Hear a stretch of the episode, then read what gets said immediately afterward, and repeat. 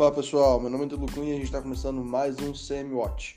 Hoje é dia 11 de maio de 2020 nós vamos comentar aqui alguns acontecimentos relevantes que podem impactar o seu negócio. Empresas podem pedir responsabilização do Estado por dívidas do coronavírus. A crise econômica causada pelas medidas de contenção do coronavírus vem afetando a saúde financeira das empresas.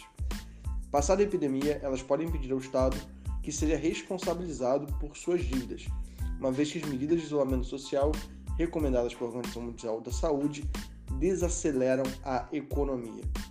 O Fundo Monetário Internacional projeta uma queda de 5,3% no produto interno bruto do Brasil em 2020, e essa estimativa pode até ser conservadora. Com a queda no consumo, o faturamento das empresas também cai, e muitos ficarão sem dinheiro para pagar tributos, fornecedores e empregados. Segundo o especialista Sérgio Rodas, quando acabar a crise e a vida voltar ao normal, entre aspas, empresas podem pedir ao Estado que seja responsabilizado por suas dívidas causadas pelas medidas do mesmo. Indicadores de abril mostram economia parada por causa dos efeitos do Covid-19. Os indicadores de, do mês de março já apontavam o tamanho do tombo que a economia brasileira levaria por conta da crise provocada pelo Covid-19.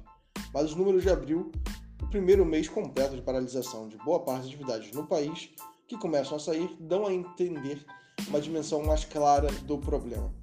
A fotografia começa a ser revelada e aponta para uma catástrofe, catástrofe perdão, econômica. Com as indústrias paradas, os comércios fechados e as pessoas preocupadas tanto com a doença quanto com seus empregados, o consumo de qualquer coisa que não seja alimentos, bebidas ou produtos farmacêuticos praticamente parou. A economia parada também se reflete na inflação. Em abril, o IPCA registrou queda de 0,31%, a maior deflação desde agosto de 98. No maior saque mensal desde 2002, investidores tiram 91,1 bilhões de fundos em abril. A indústria dos fundos de investimento registrou resgate líquido de 91,1 bilhão em abril, maior saque mensal desde 2002, segundo os dados da Associação Brasileira das Entidades dos Mercados Financeiros e de Capitais. A renda fixa teve a principal contribuição para o resultado com retiradas maiores que os aportes em 58,6 bilhões no mês passado. Até a classe das ações, que vinha com captação líquida nos três primeiros meses do ano, teve resgate líquido no mês passado, de 637 milhões de reais. Os multimercados, que também vinham em captação nos três primeiros meses do ano, tiveram saídas da ordem de 13,4 bilhões somente em abril. Diferente da Europa e Estados Unidos, o Brasil não está pronto para reabrir a economia, e a incerteza sobre o PIB aumenta. Se de um lado alguns países da Europa e da Ásia e alguns estados americanos começam a reabrir seus negócios em meio aos impactos da pandemia do novo coronavírus, o Brasil ainda parece estar um passo atrás, com as primeiras cidades declarando lockdown nos últimos dias. Como destaca o analista do Bradesco em relatório, a flexibilização das medidas de isolamento na China e na Europa foi condicionada à redução do número de novos casos e de mortes. Esta melhora no cenário externo, inclusive, tem ajudado o mercado financeiro a se acalmar nos últimos dias. Desde o fim de abril, as bolsas têm voltado a registrar ganhos conforme os investidores acompanham a retomada das grandes economias. Apesar dos principais índices de ações ainda estarem longe de apagar as perdas do ano, muitos registraram fortes ganhos no mês passado, enquanto nos Estados Unidos, a Nasdaq, na última quinta-feira, voltou a acumular valorização em 2020.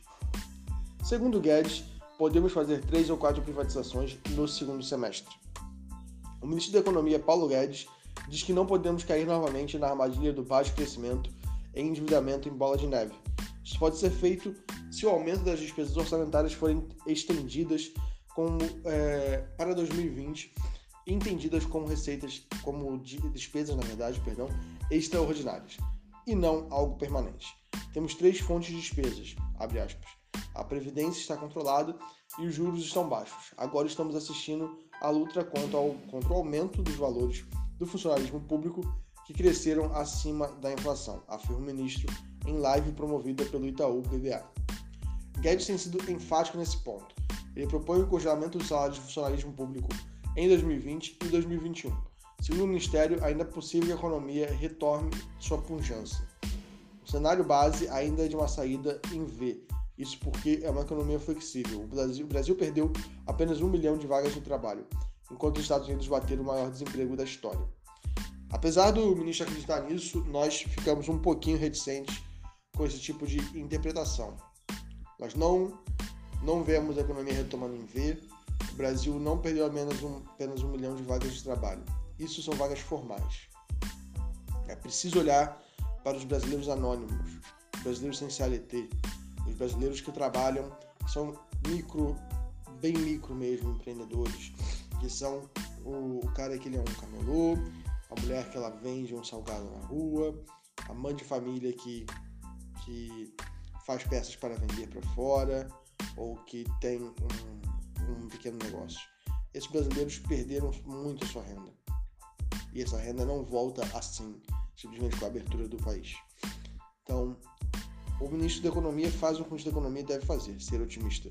E a nós cabe ser realistas sobre a real capacidade de retomada do crescimento brasileiro o mais rápido possível.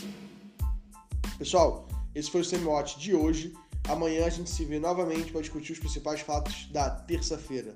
Nos vemos em breve. Abraço!